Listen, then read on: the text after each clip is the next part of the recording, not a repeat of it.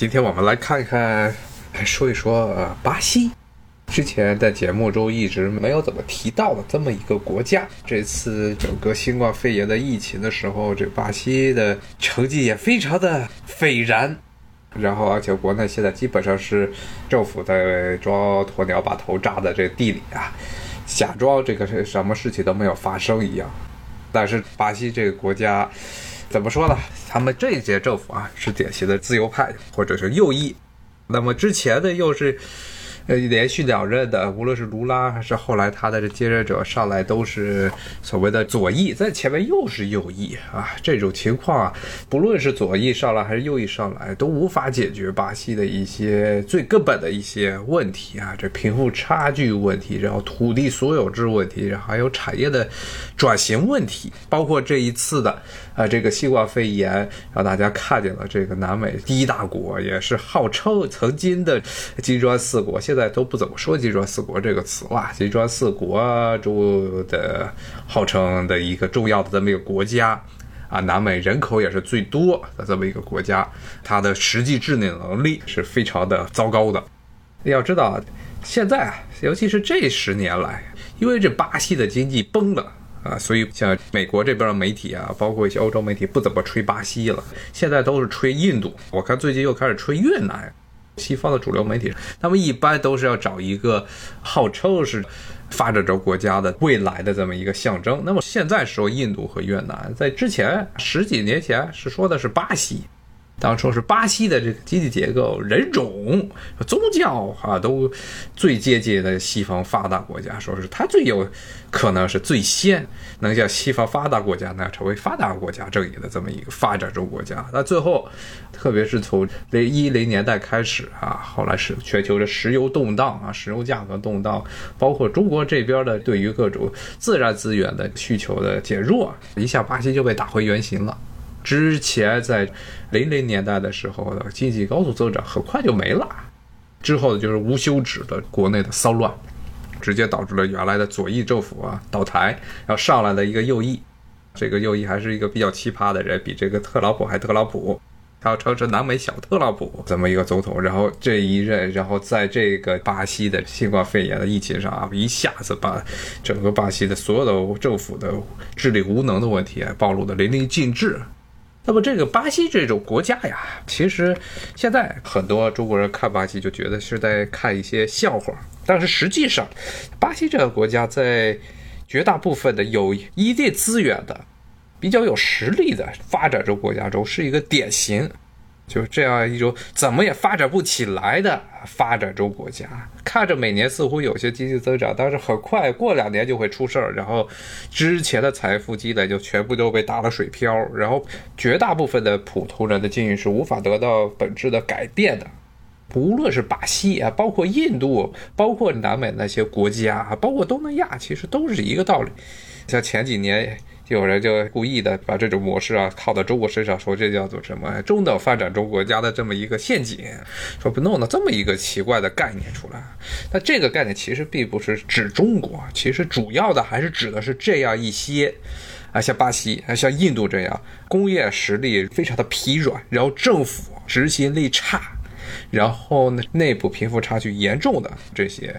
国家基本上是现在全世界范围内稍微有一些资源、有一些实力的这些发展中国家的一个通病。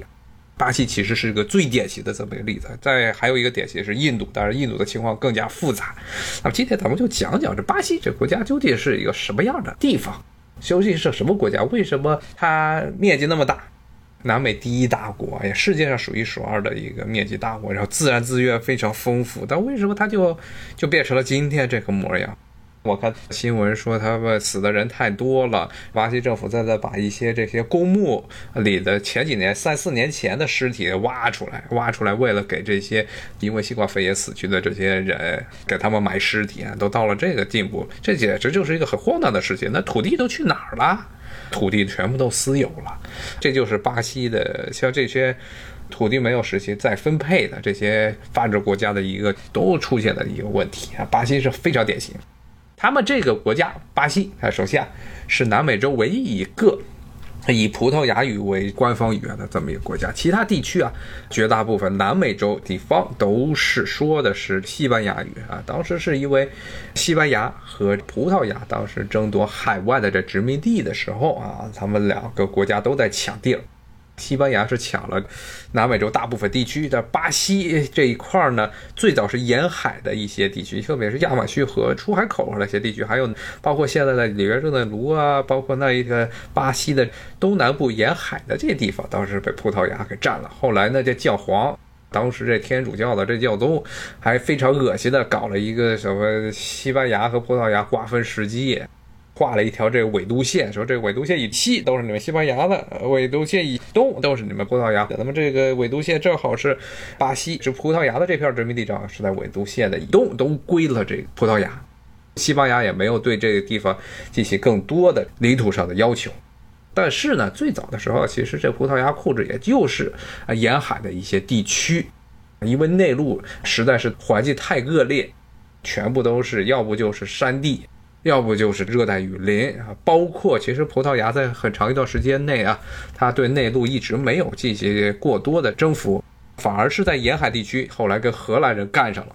葡萄牙的殖民地主要是集中在这么几个地方，一个是非洲的现在的莫桑比克，非洲的东南部的这莫桑比克，还有西部的西部的这些沿海地区，西非沿海地区的一些小的安哥拉这个地区。沿海的一些据点倒是葡萄牙人，然后呢是这巴西的沿海地区，然后呢这是他们最有钱的、最富有的一块地，是东南亚，包括最早是马六甲海峡的马六甲，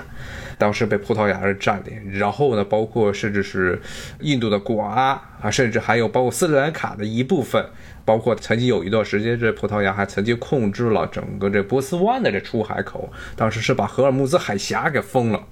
这个葡萄牙在整个东亚地区，说句不好听的，真的就是非常恶心的海盗。基本上他们也是就跟那意大利的那些商业共和国一样，他们都占这些航海线上的战略要点，然后所有过境的帆船啊都必须要在他们交钱，然后他们呢又以这些海岛啊，还有这路上的据点为中心，对周围进行劫掠，其实是这么一种海盗模式，包括直接。葡萄牙人对于波斯湾那边的荷尔木兹海峡的控制，直接导致了整个中东地区这贸易的崩溃。后来，因为奥斯曼土耳其帝国是当时伊斯兰世界的第一老大。但是呢，在这印度洋地区的控制能力非常弱啊，海军一直建不起来。最后呢，就算是建起来几支海军，都被葡萄牙人打败了。当地的这些其他的一些小的穆斯林政权无法与葡萄牙人相竞争，造成了葡萄牙人基本上摧毁了整个印度洋的这些穆斯林国家的贸易线路。所以这种情况直到了十八、十七世纪荷兰崛起。然后呢，包括后来英国人进来，逐渐的把这些葡萄牙人的据点全部一个一个给铲掉了。铲掉之后，但是呢，带来的结果并不是这些穆斯林的政权重新控制了自己的贸易，而是葡萄牙人之前的海上贸易垄断权被荷兰人还有之后的英国人给占据了。那么荷兰人是最早小杰出来的，最早出现的这么一个挑战葡萄牙在东亚地区。东的印度洋，包括啊拉美的一些地区，巴西这沿海地区的这些贸易权利的这么一个国家，他当时是从西班牙独立出来之后，就积极的、积极的对外扩张，因为它本身也是一个商业立国，主要是对外贸易。他做这么一个国家，他把整个斯里兰卡从葡萄牙手中抢过来了。后来呢，包括他在东南亚这一带。特别是所谓的香料群岛，现在印尼的一个地区，把葡萄牙的势力全部给撵走。这是原来葡萄牙人主要获利的一个手段，就是垄断了东西方海上运输的方面的香料贸易。啊，是西方这些国家，因为欧洲这些国家是不产香料的，热带地区的香料月桂呀、豆蔻啊，包括月桂叶啊这些东西，西方是没有的，就必须要从东南亚，包括葡萄牙这边进口啊。当时葡萄牙赚了不少钱，但荷兰人把他们给撵走了，然后荷兰人也。控制了斯里兰卡、印度洋上的这些重要节点，后来甚至荷兰人往北一直到了中国的沿海，在中国沿海也当了海盗，继承了葡萄牙人的传统，在中国沿海打家劫舍。但是后来被郑芝龙给击败了啊！就之前跟大家聊过的郑芝龙，他被明朝政府给招安之后啊，郑芝龙把荷兰的这沿海的海盗给击败了啊，中国沿海附近的海盗给击败。这是在整个所谓的东亚地区、印度洋地区和这太平洋地区，葡萄牙人是被荷兰人击跑了。但是在整个新大陆这一块，荷兰人当时搞的就不行。荷兰就跟英国一样，他其实当时是搞了两个殖民公司，一个是东印度公司，一个是西印度公司。就跟英国那个当时后来臭名昭著的印度的东印度公司是一样的啊，东印度公司干得非常的成功，最后逐渐的甚至把整个印度尼西亚这一块给吞并了。那么西印度公司发展的就非常的不顺利，尤其是与葡萄牙抢巴西这些沿海地区的时候，最后是葡萄牙把巴西的殖民地成功的抵挡住了荷兰人的进攻，最后保住了葡萄牙的最后一片。能赖以生存的殖民地，因为西非啊，包括非洲的那两块殖民地啊，什么安哥拉呀和这个莫桑比克啊，其实资源非常有限，主要就是卖黑奴啊、黑奴，还有一些非常少的一些本土产的一些资源，并不像东南亚那些地方有丰富的啊欧洲市场必须的重要的这些货物，而且是香料。那么这巴西这一块一点好处就是内陆还有大片的土地没有开发。最后，葡萄牙最后只剩下巴西这一块儿，能称得上是比较体面的殖民地。后来，巴西啊，从这个十七世纪、十八世纪开始啊，经济就随着这人口不断的增长，最后甚至自己的经济实力到了十九世纪初拿破仑战争的前后啊，甚至已经超过了他的母国这个葡萄牙。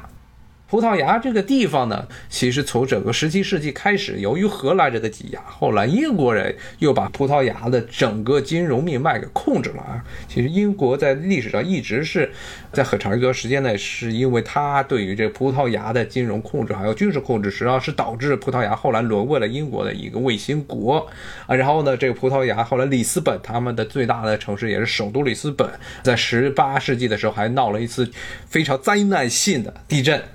整个把旧城给摧毁了，所以葡萄牙就是从这个十七世纪开始啊，基本上就一路的走下风，一路这国力就不断的下降，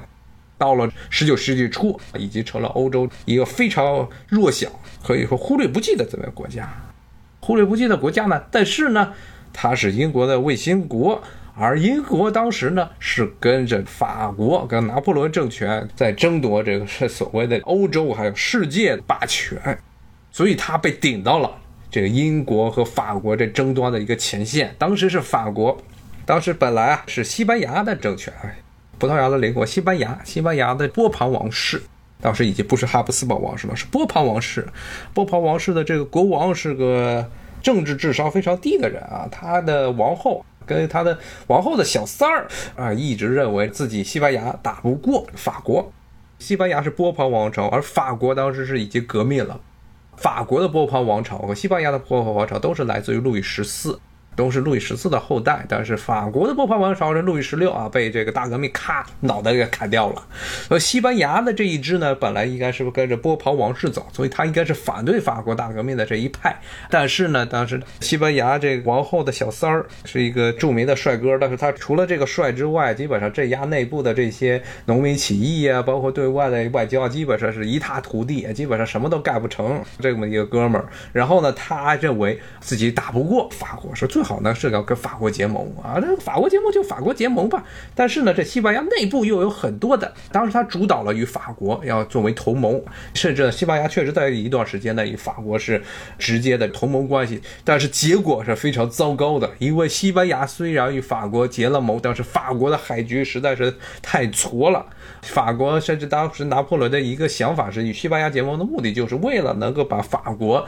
比较挫的海军呢和西班牙那一支海军联合起来。这样呢，想办法呢，跟这个英国能够在海上一杠。结果呢，他们法国和西班牙的联合海军啊，在特拉法加这场海战的时候，被这个纳尔逊，英国的最著名的海军将领，给打得落花流水。当然，纳尔逊虽然在这场战役中自己也死掉，但是西班牙和这法国的联合军队被英国人彻底摧毁。从此之后，实际上西班牙就丧失了整个海上贸易的海上的控制权，海上的这任何的。的制海权完全丧失。不仅丧失，因为西班牙还是一个殖民帝国，它在美洲这一块的这些殖民地也都开始蠢蠢欲动，企图独立。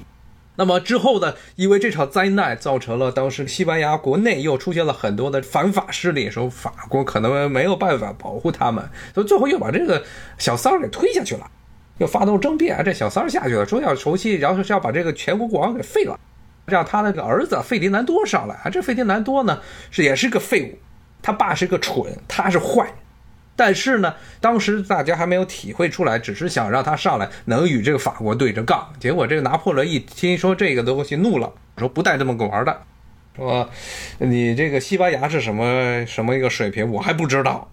打仗的是打仗不行，什么都不行，干脆直接是拿破仑直接带了军队啊，当时是把西班牙给吞了，吞并，吞并之后，拿破仑直接把自己哥哥约瑟夫弄到了西班牙的王位上。但是呢，英国这个时候啊，就趁机呢以支援西班牙为目的啊，派了大量的军队，派了军队去西班牙，然后西班牙当地啊反法的势力勾结在一起，就是要把拿破仑的军队拖在整个伊比利亚半岛，这就是后来的半岛战争。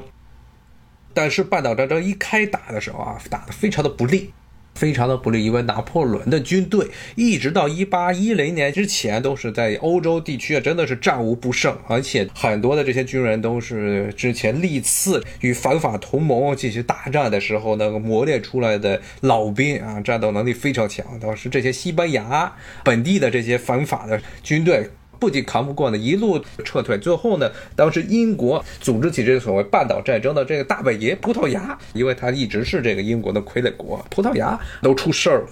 当时法国的军队甚至一度的进入了葡萄牙，企图把葡萄牙也给吞掉。但是这个时候呢，葡萄牙的这王室就吓坏了啊，他怕到时要真的是法国军队占领了整个葡萄牙，他们要完蛋。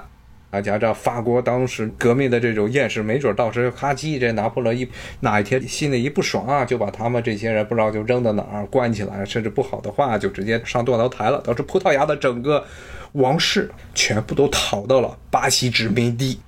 跑到了当时巴西殖民地的首都里约热内卢啊，现在不是巴西的首都了，以前是巴西的首都。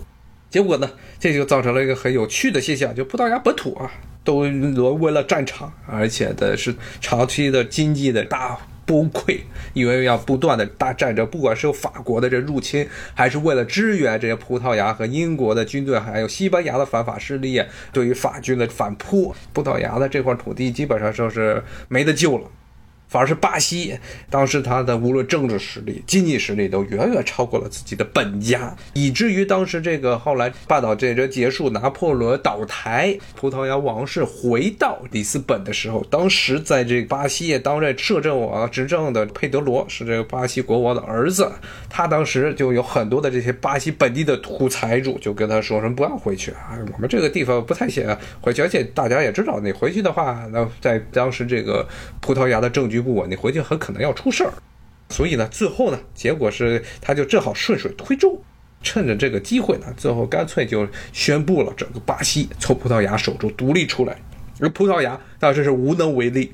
内部，葡萄牙内部这个王室还在为了继承权问题啊争风吃醋，而巴西这一块儿军事实力和经济实力实际上是远远已经超过自己的本家啊，所以独立葡萄牙完全无法干预。而且英国其实在这个问题上也很乐观其成，因为无论是葡萄牙还是在巴西，他们反正英国只要是不让英国的资本啊出问题就无所谓啊，你爱独立不独立，独立的更好。独立的之后的话，那分而治之，还方便他们英国那些资本家进入巴西市场，最后就变成这么一个局面：巴西从这葡萄牙独立出来，和平独立，和平独立出来，而且呢，不仅是独立出来，当时巴西还把自己的国号啊弄成了帝国，成了巴西帝国，葡萄牙还只是一个王国啊。他们弄了一个皇帝，然后还从天主教这梵蒂冈当时的罗马天主教体制弄来的这封号，弄了一个巴西皇帝啊。所以巴西是这个南美洲少有的帝国层级。但是巴西虽然是巴西，也是整个南美地区唯一的一个没有经过独立战争和平独立出来的这么一个国家。像西班牙的一些殖民地。阿根廷呀，原来叫拉布拉塔，拉布拉塔这联合省，乌拉圭呀、智利呀、秘鲁啊、哥伦比亚呀、委内瑞拉、厄瓜多尔这些国家，包括墨西哥，都是跟西班牙的这保皇军做了殊死斗争之后独立的。巴西是和平独立，但和平独立的一个后果啊，就是完全的所有的政治体制啊，没有任何的改变。原来以前无论是西班牙还是葡萄牙，在整个南美地区啊实行的都是其实是类似于这封建采邑制的这么一个情况，大批的土地啊都被分割啊列给了这些大地主，所以土地是早就私有化完成。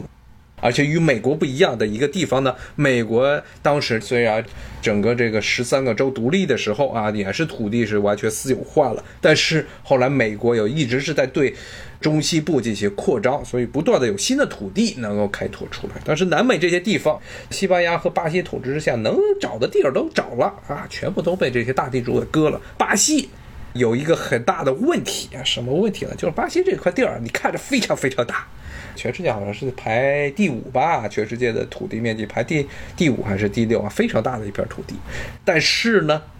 就像刚才说的，内陆全是不适宜人类居住的地方，还有有高原、有山脉，北边全是亚马逊丛林地带啊，什么都干不了，唯一一片。比较适宜人类居住的地方，就是现在这巴西的这东南沿海地区啊，里约热内卢啊，包括了圣保罗，它的两大城市在的这个地方。而这一个地区啊，就是在巴西的东南沿海地区，有一条沿着海岸线有这么一条山脉，它的人口啊，主要聚集的是在山脉的西头，也就是内陆，沿海地区能够居住的地方还不多。所以，像这个圣保罗就是一个很典型的这么一个例子啊。圣保罗整个城市的核心啊，都是位于内陆，中间隔了一个高耸的这山脉，然后它的港口必须要穿山越岭。圣保罗的这些货物要想运出海外，必须要穿山越岭，翻过这个山头，到圣保罗的位于这沿海地区的卫星的港口，才能够把货物运出去。那巴西一直就存在这个运力的问题啊，整个内陆的这些资源很难以运到海外去啊，无法与海外进行贸易。包括你看里约热内卢这个城市，也是一个很典型的全是山脉的地方。像大家看这个，包括前两年的这什么里约的这个奥运会呀，还有之前的刮刮风刮片啊，都可以看见这个地方到处都是山啊，因为整个巴西的东南沿海地区山脉太多，比较肥沃的土壤都是位于内陆，而内陆之间，内陆和沿海就隔了山。所以土地，巴西别看土地面积非常大啊，但是土地真的适宜于耕种土地，特别适宜于经济作物生长的土地啊，不是很多。而且呢，又由于主要的这农产区都是位于这内陆地区，运力上又有问题啊。但这并不意味着啊，说巴西他们不能够发展啊。但是呢，确实是在这些土地问题上啊，它可能比中国的面临的压力还要大。中国至少在，特别是东部沿海地区啊，都是平原，平原地带，然后河流、河网、河运业，还有包括海运业都非常的便宜。但巴西是不是一个样子？那巴西呢，在独立之后呢，还有一个很大的问题，就是政局一直是不稳。之前跟大家说的，他有出来了一个所谓的巴西帝国，巴西帝国弄了两任之后呢，就直接就被推翻了。但推翻之后，巴西一直处于就成了一个所谓的民主制的国家的这个所谓的民主制呢，一直是动荡不稳。然后二十世纪初，最后变成了军事独裁。军事独裁的时期啊，说实在的，从巴西的真正的经济繁荣时期，是他军事独裁的这段时间啊，因为军政府搞这个中央集权，政府的实力比较的强悍。所以搞了很多的这些产业规划，像巴西最重要的几个这个卖点，他们这些产业最重要的几个卖点之一，一个就是这个乙醇，用了甘蔗来转化成乙醇，然后作为汽车燃料的这么添加剂。添加的乙醇的这么一个产业啊，这个是巴西一直的历年来一个很重要的这么一个产业。这个产业是军政府时期搞的啊，当时就是因为军政府在这个冷战前后的这个时段跟世界关系都不是特别好，他为了要自己自立啊，而且当时七十年代的时候又赶上欧洲的石油危机，整个全世界石油危机，他们当时就想了一个辙，说我们这儿啊基本上什么都没有，能种的东西都不多。这就是热带地区啊，能种甘蔗。这甘蔗呢，又可以用来弄成糖，糖分呢又可以做成这个乙醇。所以当时弄了这么一个生物燃料产业。所以后来呢，一直到了这零零年代、二零零零年代的时候，巴西也是一个很重要的这么一个生物燃料的生产大国啊，主要是用甘蔗来做乙醇，然后又来作为汽车燃料的添加剂。那么最搞笑的是什么呢？就是美国。好，今天呢，我就跟大家聊到这里，咱们下回再继续聊巴西这么一个国家。谢谢大家，拜拜。